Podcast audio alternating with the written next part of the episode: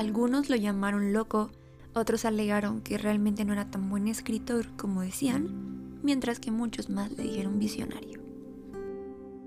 Un día 8 de febrero de 1828 nace en Francia el escritor Jules Gabriel Verne, o mejor conocido como Julio Verne, el cual dio vida a una infinidad de historias de aventura y ciencia ficción, dejando con ellas un legado que no solo marcaría un antes y un después dentro de este género, precisamente la ciencia ficción, sino que además se convertiría en un visionario y un adelantado para su época. En el episodio de hoy daremos un viaje al interior del gran escritor Julio Verne.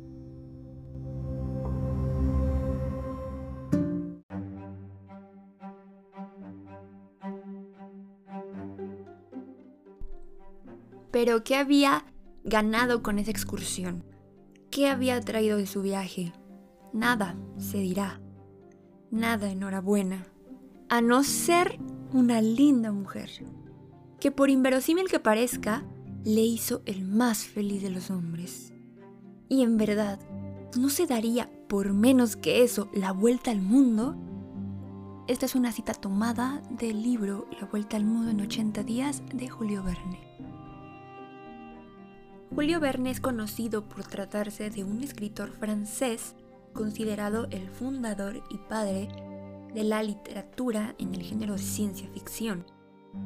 Algunas de sus obras más reconocidas son La Vuelta al Mundo en 80 días, La Isla Misteriosa, De la Tierra a la Luna, Viaje al Centro de la Tierra y 20.000 lenguas de viaje submarino. Julio Verne nació en una familia burguesa y con buena posición económica, el 8 de febrero de 1828. Gracias a la posición económica que ocupaba la familia, se le pudo brindar a él y a sus hermanos una educación bastante extensiva. De hecho, la familia de Julio era de abogados, incluso su abuelo había sido consejero del rey Luis XV de Francia. Es por esto que siempre el papá de Julio Verne mostró mucho interés en que su hijo también fuera abogado y siguiera como con esta línea. Una cosa que es muy importante remarcar de la infancia de Julio Verne es que desde pequeñito se interesó bastante en la ciencia y la literatura, pero de una manera muy particular, me explico. Actualmente creo yo que existe todavía esa sensación de que ciencia y literatura nada que ver, ¿no? O sea, no, hay complemento entre ellas, son completamente puesta, literatura forma parte de la, esta de humanidades y la ciencia pues es ciencia. Y aunque existe, por ejemplo, la divulgación científica que forma parte de un género de la literatura, en la divulgación científica siempre vemos más que nada números, conceptos súper extraños que aunque explican, pues nunca son fáciles de ilustrar, podría decirse. Y vemos además que fórmulas o que, o sea, cosas así que que no caemos por completo en esta función de la literatura narrativa, por ejemplo, de llevarnos a otros mundos, hacernos imaginar, soñar. Y es Julio Verne entonces el que genera años después con su trabajo un puente para fusionar la ciencia y la literatura, pero ahora de esta forma en donde literalmente están fusionadas, es decir, estamos hablando de ciencia combinada con la narrativa, con las novelas, los cuentos, la ficción. Y es por esto que a Julio Verne se le conoce como el padre de la ciencia ficción. Entonces sí, a Julio Verne le encantaba la literatura, la escritura, la ciencia, siendo esto un motor para un día convertirse en quien hoy tanto recordamos. Incluso se dice que desde pequeño le gustaba mucho recolectar de los periódicos todos los artículos científicos que se encontraba, por la fascinación que le producían estos nuevos inventos y hallazgos de su tiempo que él iba leyendo. Una de las anécdotas que más marcaron a Julio Verne en su vida fue cuando a los 11 años se super enamora de una prima suya. Y entonces embarca en un viaje o tenía planeado ir a un viaje a las Indias con el afán de traerle algunos regalos de allá. Pero antes de que lo hiciera, su padre lo cacha y le pone una paliza del tamaño de que él, aún de grande, simplemente no solo no se lo disculpaba, sino que lo dejó bastante afectado en ciertas cuestiones emocionales, aunado a ello que la prima pues simplemente lo rechazó por completo y le propició que entonces él se hiciera como muy desconfiado eh, con las mujeres, ni siquiera quería como ya relacionarse sentimentalmente o en aspectos así con ellas porque él sentía que las mujeres quizá no éramos buenas personas. Entonces, tras esta primera aventura infantil que fue descubierta y le propició tantos problemas, Julio Verne aprendió una lección en donde prefirió simplemente meterse por completo a sus libros. Y esto me lleva a recordar una película de niños que vimos yo creo que la mayoría, que se llama Matilda, en donde Matilda básicamente vivía en una realidad que no era la ideal y no era muy bonita, pero ella la afrontaba a través de la lectura. Hay una parte muy interesante incluso de esa película en donde el narrador menciona a Matilda algo así como los libros le dieron a Matilda un reconfortante y esperanzador mensaje. No está sola y se ve así en la escena a la niña llegar con su carrito lleno de libros y libros y más libros, y ella volviéndose cada vez más culta, ¿no? E imaginativa, soñadora. Entonces yo creo que le pasó esto de manera muy similar a Julio Verne.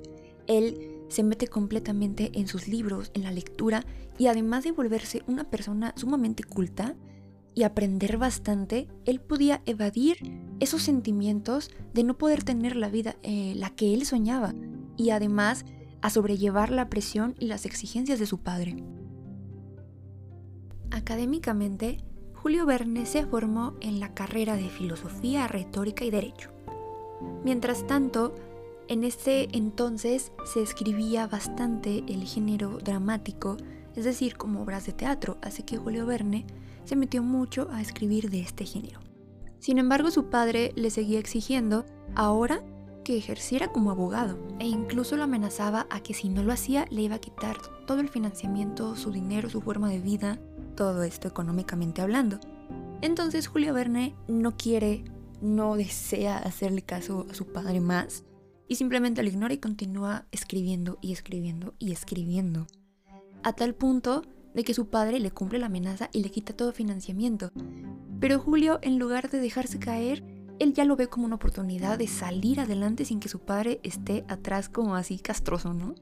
Y entonces Julio termina comprando, con el dinero que le quedaba aún, un montón de libros de diferentes temas de literatura, de ciencia, con el fin de aprender y de seguir sumergido en la lectura y escribiendo. Y así ya sin el financiamiento económico de su padre, también decide pasar largas horas en las bibliotecas de París queriéndolo saber todo. Estudiaba geología, ingeniería y astronomía, conocimientos que más adelante estaría documentando en sus fantásticas aventuras y que le ayudarían a predecir con una gran exactitud muchos de los logros científicos de ya el siglo XX.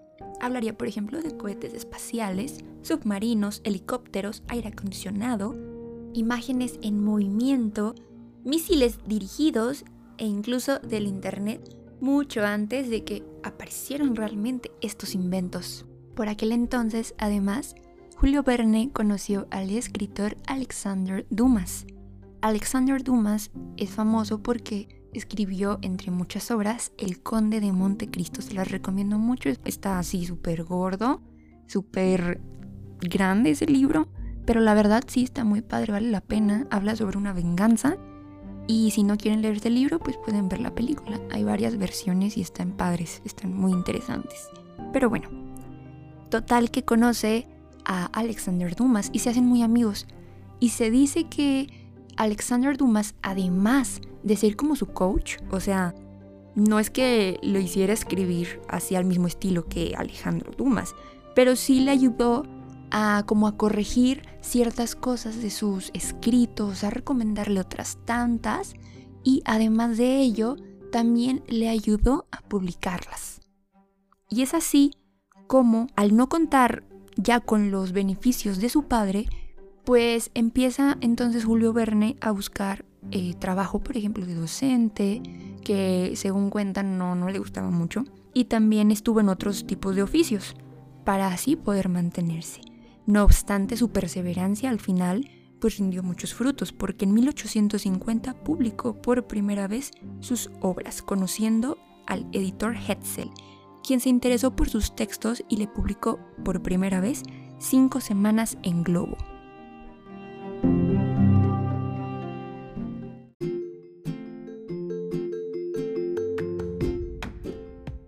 Una vez que publicaron ese libro, se enfrasca por completo en redactar Viaje al centro de la Tierra, el cual es publicado en 1864.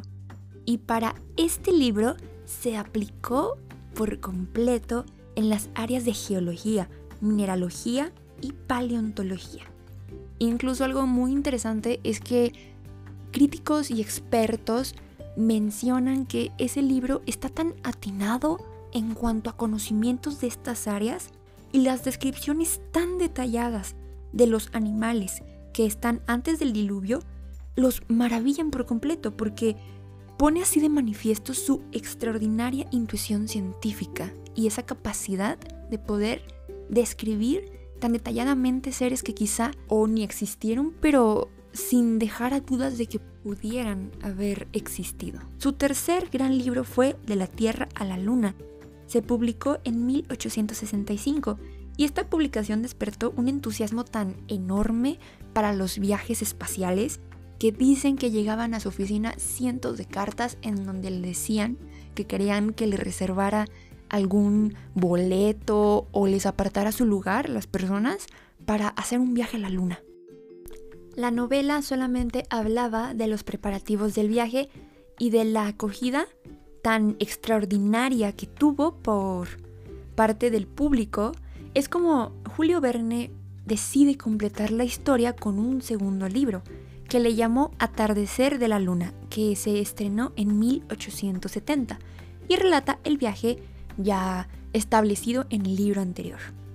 Y es así como todos sus textos terminan recibiendo una gran apreciación por parte del público y de la crítica, y desde ese momento su popularidad asciende muchísimo y más que nada era por esa capacidad de imaginar y plasmar sus ideas y la anticipación científica y tecnológica que demostraba, la cual se, se propició a partir de los libros que leía y de su extraordinaria imaginación, por supuesto, y su capacidad científica y literaria.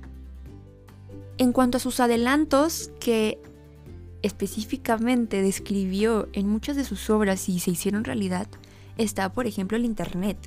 En la novela París en el siglo XX del año 1863, Verne hace referencia a una supuesta red internacional de comunicación que describe como un gran telégrafo mundial. Otro de sus inventos que terminaron haciéndose realidad fue el submarino eléctrico, el cual fue creado después por el científico español Isaac Peral, que lo hizo en 1888. Se trataba de una idea que era muy similar en relación con el submarino de Verne, eh, el cual inventó para el libro 20.000 lenguas de viaje submarino de 1870. Y lo mismo sucedió con la posibilidad de poder tomar una fotografía debajo del mar.